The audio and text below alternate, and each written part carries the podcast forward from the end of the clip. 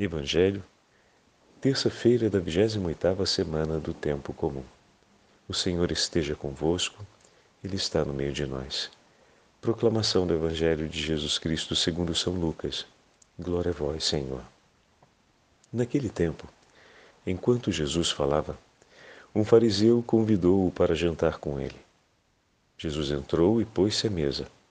O fariseu ficou admirado ao ver que Jesus não tivesse lavado as mãos antes da refeição. O Senhor disse ao fariseu: Vós, fariseus, limpais o copo e o prato por fora, mas o vosso interior está cheio de roubos e maldades. Insensatos! Aquele que fez o exterior não fez também o interior? Antes, da esmola do que vós possuís, e tudo ficará puro para vós. Palavra da salvação. Glória a vós, Senhor. Terça-feira da 28ª semana do Tempo Comum, hoje, memória de São João 23, Papa. Em nome do Pai, do Filho e do Espírito Santo. Amém. Queridos irmãos e irmãs, a Santa Liturgia nos dá a oportunidade de fazermos mais um passo com o 11 capítulo. E a esse passo se soma a memória do Papa São João 23, que foi o Papa que deu a abertura ao Concílio Vaticano II. Quem, quem foi São João 23? São João 23 nasceu em novembro de 1881, num país, numa pequena cidadezinha chamada Soto il Monte, ou seja, abaixo do monte, na diocese de Bergamo.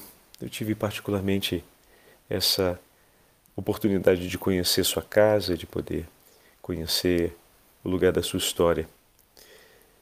E nesse mesmo dia foi batizado com o nome de Angelo Giuseppe.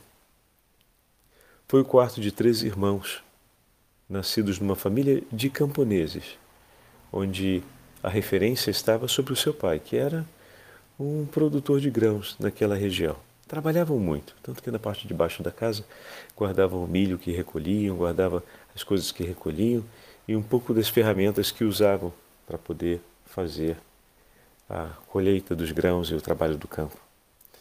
Ele entrou no seminário de Bergamo, onde estudou até o segundo ano de teologia. E no dia 1 de março de 1896, o seu diretor espiritual admirou-se na ordem franciscana secular é o que, perdão, o admitiu a ordem franciscana secular. Ou seja, o Papa, durante o período do seminário, fez a inscrição à ordem terceira de São Francisco. Muito bonito, né? Um homem de um coração entregue a Deus, que já se deixava iluminar pelos santos, pelo testemunho dos santos. Em 1901 a 1905, de, desse ano, 1901 a 1905, ele foi aluno do Pontifício Seminário Romano, aqui em Roma, graças a uma bolsa de estudos que recebeu. Depois da sua ordenação, seguiu então para uma série de, de outros afazeres. Porém, é preciso recordarmos uma coisa. A ordenação aconteceu no dia 10 de agosto de 1904, em Roma. E no ano seguinte, ele foi nomeado secretário do novo bispo de Bérgamo, então teve que voltar para Bérgamo. Acompanhava nas várias visitas pastorais e atividades que fazia pela diocese. Então, aquele jovenzinho começa agora a o jovem sacerdote a acompanhar o seu bispo e a conhecer com muito cuidado toda a diocese, que não é tão pequena assim. Então, por vezes ensinava história eclesiástica, patrologia, apologética, seja para a formação do clero, seja para o povo de Deus nos diversos lugares por onde passava como secretário do bispo, e que muitas vezes o próprio bispo encarregava de depois da visita apostólica regressar àquela, àquela paróquia e ajudar aquele padre ou aquela comunidade local, aquela região nesses cuidados. Fez uma grande assistência da Ação Católica Feminina, que foi um grande grupo de ação social que a igreja teve na Itália. Foi um pregador muito solícito e eloquente muito simples na hora de falar com as pessoas, mas ao mesmo tempo muito próximo de coração. Naquele período, ele admirava outros três grandes santos que estudou e que buscou seguir no testemunho de vida: São Carlos Borromeu, São Francisco de Sales e o Beato Gregório Barbarigo. Olha só, meus irmãos, como a vida dos santos é importante na nossa história. Falávamos outro dia sobre os influencers. Os santos são os grandes influencers da fé. São aqueles que, pelo testemunho da vida, nos revelam o caminho de sensibilidade para poder compreendermos o Evangelho e colocarmos em prática. E assim, por dez anos, ele cuidou de várias realidades na Diocese. Depois, a partir de 1914, o seu bispo o colocou no cuidado do seminário como professor. Era um dos encarregados da formação do seminário como professor. Mas em 1915, a Itália entrou em guerra e foi chamado como sargento sanitário e nomeado então capelão dos soldados feridos que regressavam da linha de frente. E com grande amor, ele acompanhava cada um daqueles homens que voltavam dilacerados pelo sofrimento da guerra, que ele conheceu de perto, muito de perto, e que iria ainda conhecer de uma forma mais brutal quando fosse nomeado bispo. Durante aqueles anos, realizou esse exercício até que em 1919, depois do final da guerra, foi nomeado diretor espiritual do seminário. O homem com grande sabedoria agora começa a transmitir a sabedoria para os rapazes do seminário. E aqui teve a segunda parte do seu trabalho dedicado à igreja, onde vai ser chamado depois para Roma por Bento XV como presidente nacional do Conselho das Obras Pontifícias para a propaganda da fé. E percorreu então muitas dioceses da Itália organizando círculos missionários para financiar a ação da igreja e o cuidado e envio de missionários pelo mundo inteiro, especialmente África e também América. Depois, no dia 19 de março de São José, dia de São José de 1925, foi ordenado bispo. E em seguida foi enviado como núncio apostólico para a Bulgária. Mais adiante, vai ser enviado como núncio apostólico para a Grécia e Turquia, como delegado né, apostólico para a Grécia e Turquia, onde vai trabalhar intensamente em favor dos católicos e do diálogo interreligioso entre ortodoxos, muçulmanos e católicos naquela região onde era muito perseguida a fé católica. E no ano de 1944, Pio XII o nomeia anúncio apostólico em Paris. Olha que data! Estamos aqui ainda dentro da Segunda Guerra Mundial, ainda em meio a essa sangrenta batalha em que todos os, os vértices da igreja tomavam conhecimento do que estava acontecendo e ele vai enviado exatamente para Paris no ano de 1944. E durante os últimos meses do conflito mundial, ele acompanhou de perto tudo aquilo que se passava na França e no entorno. E uma vez restabelecida a paz, ajudou os prisioneiros de guerra e trabalhou na normalização da vida eclesial na França, destruída pelos bombardeios e pelos assassinatos em massa. Visitou os grandes santuários franceses, procurando reanimar o ânimo de todos aqueles que vagavam pelas cidades da Europa, tentando retornar para suas casas após a destruição da guerra. Que essa é uma coisa que falamos pouco. A Europa depois da guerra se tornou um grande lugar de peregrinos. Eram legiões e legiões de pessoas que partiam de um lado para o outro, tentando voltar para suas casas de origem, tentando chegar de novo nas suas cidades e recomeçar a vida. E como foi importante ver o núncio que andava de santuário a santuário, a falar com o povo e a rezar a Santa Mãe de Deus, ensinando o povo a recomeçar a vida junto com Maria e Nosso Senhor. É o mesmo evangelho desse domingo. Se tem uma coisa que São João 23 para nós sempre foi um testemunho, nós conhecemos muito, né? O Papa João Paulo II e as andanças do, do Papa João Paulo II para anunciar a proximidade de Cristo, e não apenas isso, mas para testemunhar a presença da igreja e a vida da igreja. Mas Papa João 23, ainda de ser nomeado Papa, fez isso quando era anúncio apostólico intensamente. Em um período também, como de São João Paulo II, um período muito difícil. E colocando um grande risco sobre isso, mas o fez. O fez por amor ao povo de Deus. O pastor não pode ficar parado enquanto o seu povo sofre. Não pode deixar o povo na, na, na confusão e disperso. E o que que então, naquele momento, fez? Foi ele ao encontro.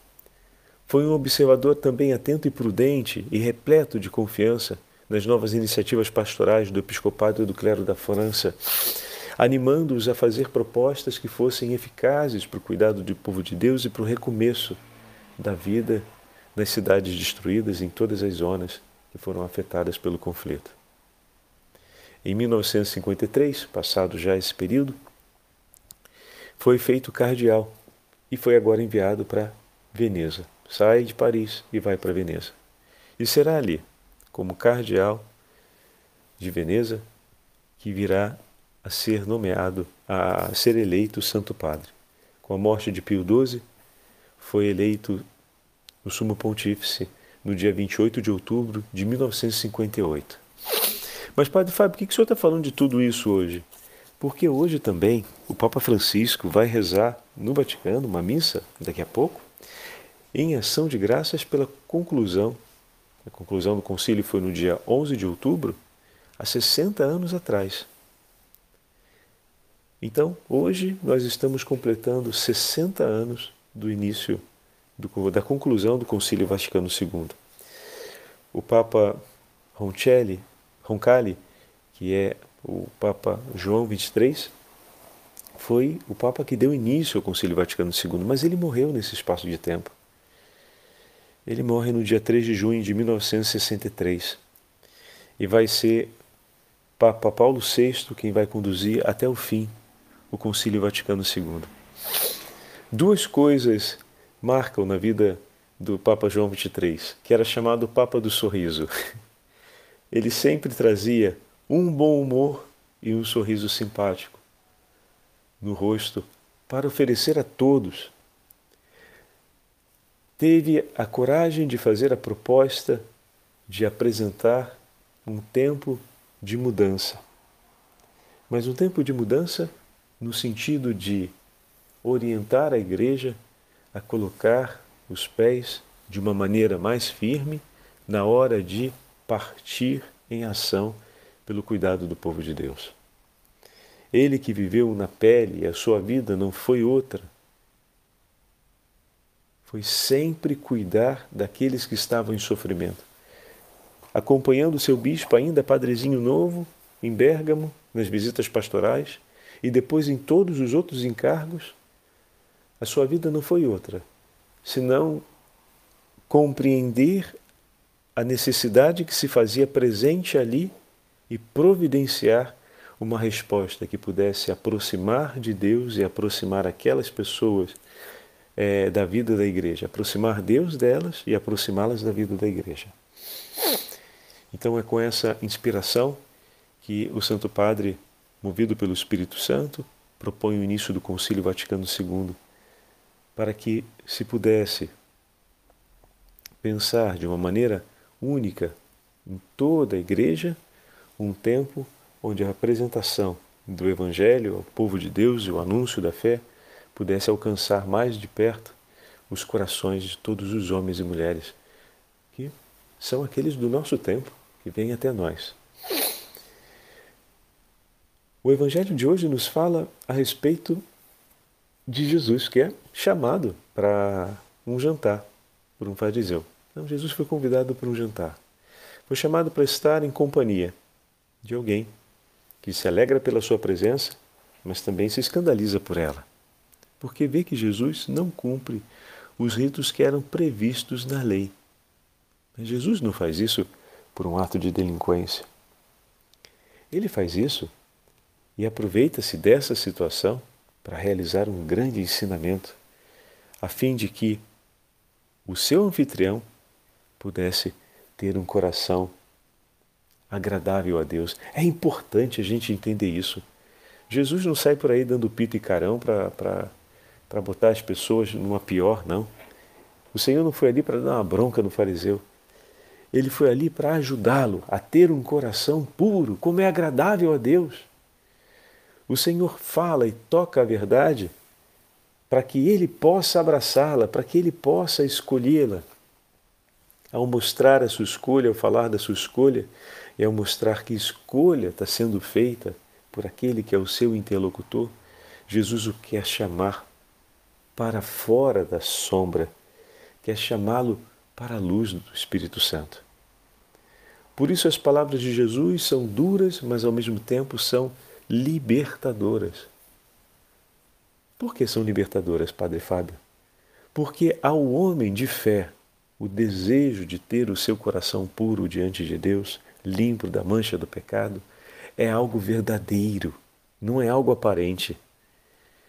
Talvez esse homem de fé tenha se dispersado na hora de viver a sua fé e tenha acabado colocando valor sobre aquilo que não merece tanto valor e estima tem acabado por dar referência àquilo que não merece ter tanta referência na sua vida, ou melhor, tenha dado muita referência àquilo que não deveria estar ao centro e as coisas centrais ficaram um pouco esquecidas.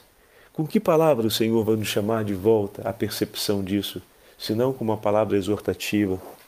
Mas a palavra de Jesus que exorta a conduta, é a mesma palavra que ilumina o coração e Cristo, que é a palavra viva, é sinal e ao mesmo tempo presença de Deus conosco para poder darmos aquele passo, para poder vivermos aquela passagem.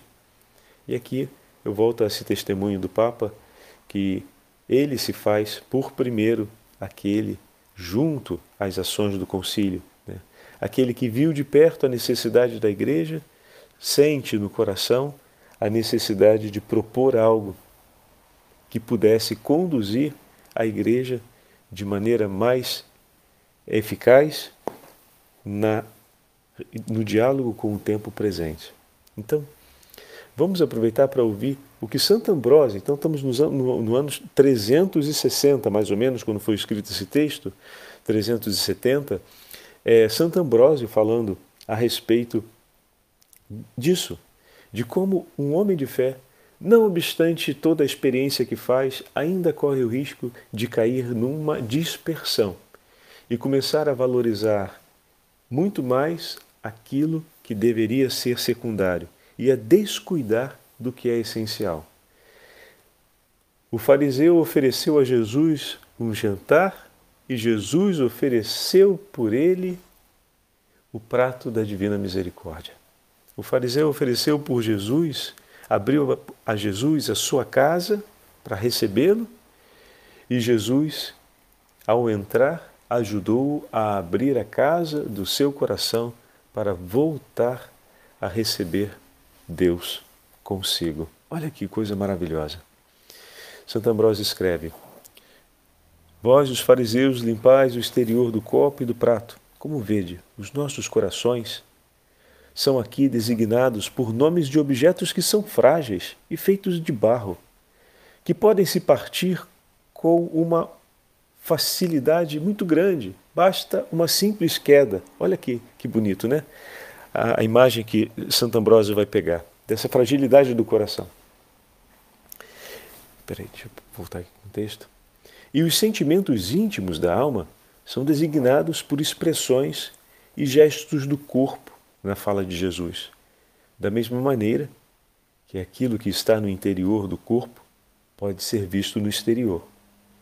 Não é o exterior desse corpo e deste prato que nos mancha, é o seu interior. Como bom mestre que é, Jesus ensina-nos a limpar as manchas do corpo, dizendo: Dai antes de esmola o que estará dentro, e tudo por vós ficará limpo. Essa imagem da esmola nós já tivemos a oportunidade de comentá-la uma vez. É entregar daquilo que é seu, por amor ao próximo. Então Jesus está dizendo: viva a caridade, seja misericordioso, o que de Deus recebestes, entrega pelo teu irmão. Fazer a esmola é colocar à disposição do teu irmão, por amor a Deus, aquilo que é teu. Coloca o teu coração disposto ao teu irmão, por amor a Deus, e isso jamais será esquecido, pois você estará entregando o que você tem de mais precioso pelo teu irmão. E se nós dizemos eu quero que o meu coração seja do Senhor para entregá-lo por amor ao meu irmão. Saiba de uma coisa: o teu Senhor, com grande alegria, irá limpá-lo e purificá-lo, concedendo as graças do Espírito Santo e as luzes espirituais para isso, a fim de que a tua oferta pelo bem do teu irmão seja perfeita. Pois Deus ama a ti, por isso cuida de ti e ama o teu irmão, e por isso, através da tua oferta, ele vai cuidar também do teu irmão. Vejamos de quantos remédios dispomos para que possamos ter o nosso coração limpo e purificado. A misericórdia purifica-nos. A palavra de Deus também nos purifica, como está escrito: Vós estáis limpos devido à palavra que vos tenho dirigido. O Senhor convida-nos a procurar a simplicidade e condena a nossa ligação àquilo que é supérfluo, terra a terra. Os fariseus que interpretam materialmente as questões da lei são comparados ao copo e ao prato, devido à sua fragilidade. Observam pontos que não têm qualquer utilidade para o bem dos homens, mas negligenciam aqueles pontos onde se encontra o fruto da esperança, o fruto verdadeiro do bem e da graça de Deus. Cometem, pois, uma grande falta, desdenhando o melhor, ou seja, deixando o melhor de lado, mas o melhor que é declarado por Deus e conhecido por eles também, pelos profetas, pois está presente na lei. E contudo, até a essa falta Olha que bonito.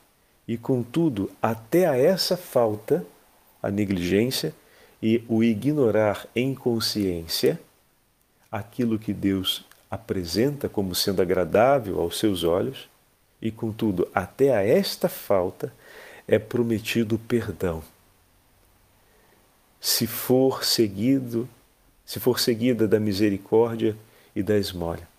Então, até a essa falta é prometido perdão se for seguido o caminho da misericórdia e da esmola. O que significa dizer que realmente a caridade, a esmola e a misericórdia apaga uma multidão de pecados de nossa alma. Juntamente com as palavras do Evangelho de hoje, podemos somar ainda essas breves palavras da abertura do Concílio Vaticano II, feitas por São João XXIII, onde mostra de uma maneira delicada o zelo que o Santo Padre teve ao abrir o Concílio Vaticano II para propor à Igreja um anúncio mais eloquente, sempre no horizonte pastoral, um anúncio mais eloquente a respeito da caridade do perdão e da misericórdia. Escreve o Santo Padre: Alegra-se a Santa Mãe Igreja, porque, por singular dom da divina providência, amanheceu finalmente o dia tão esperado, em que se inaugura o Concílio Vaticano II. Aqui, junto ao túmulo de São Pedro, sob a proteção da Beatíssima Virgem Maria, de quem celebramos hoje com alegria a dignidade de Mãe de Deus. Depois de quase 20 séculos, a situação e os problemas gravíssimos que a humanidade deve enfrentar não mudaram. Na realidade, Cristo ocupa sempre o posto central da história e da vida. Oh, que lindo! Já nas primeiras para, para, palavras, já no primeiro parágrafo, o Santo Padre dispara a verdade com clareza. O mundo continua embebido nas dificuldades diante e Cristo continua sendo, continua sendo Ele, o ponto central do mundo. Vamos continuar aqui. Os homens ou aderem a Cristo e a sua igreja e então gozam da luz, da bondade, da ordem justa e do benefício da paz, ou então vivem sem Ele e contra Ele e permanecem assim deliberadamente fora da igreja e por isso se estabelece a confusão entre eles, as relações mútuas tornam-se difíceis, ameaça o perigo de guerras sangrentas e de divisões ferozes. Ao iniciar-se o Concílio Vaticano II, é evidente, como nunca, que a verdade do Senhor permanece eternamente. Salmo 118. De fato, vemos como de uma época para outra as incertas opiniões dos homens se contradizem em continuação. E muitas vezes os erros se dissipam logo ao nascer, como a névoa ao raiar do sol. Nesse estado de coisas, a Igreja Católica, elevando por meio deste concílio ecumênico o farol da verdadeira religião, quer manifestar-se como mãe amável de todos, benigna, paciente, cheia de misericórdia e de bondade para com os filhos dela separados ao longo do tempo por tantos males e tragédias. Ao gênero humano oprimido por tantas dificuldades, ela diz, como Pedro, ao pobre que lhe pedia esmola: Eu não tenho ouro nem prata, mas dou-te aquilo que tenho, e em nome de Jesus de Nazaré lhe digo: levanta-te e anda. Quer dizer, a igreja não oferece riquezas caducas aos homens de hoje, nem lhes promete uma felicidade só terrena, mas torna-os participantes da graça divina, que, elevando-os à dignidade de filhos de Deus, se converte numa poderosa defesa e ajuda para uma vida mais humana. Abre a fonte de sua doutrina vivificadora que permite aos homens, iluminados pela luz de Cristo ressuscitado, compreender bem aquilo que são realmente a sua excelsa dignidade, a meta que devem tender e a vida que estão chamados a viver.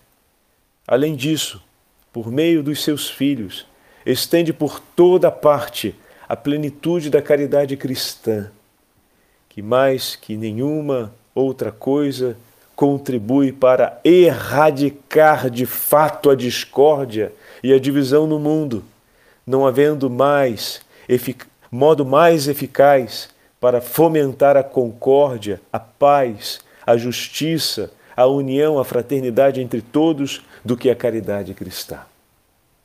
Meu irmão e minha irmã, eita ferro.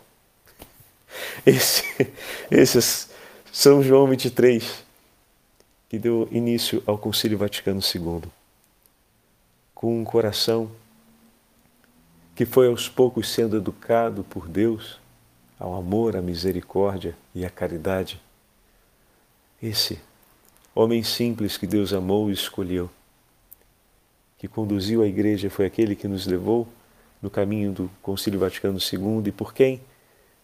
A quem devemos pedir sempre a intercessão, todas as vezes que formos começar uma ação pastoral ou dar sequência a um projeto relacionado às obras de misericórdia, ao exercício da caridade e ao anúncio do perdão, pede a intercessão de São João 23, porque o Senhor aqueceu e iluminou o seu coração para ser ele um chamado a toda a igreja a recomeçar as grandes propostas do amor de Cristo em favor do perdão, da misericórdia e da caridade em meus povos, para que Cristo fosse anunciado e para que a igreja crescesse, trazendo de volta os filhos que se dispersaram.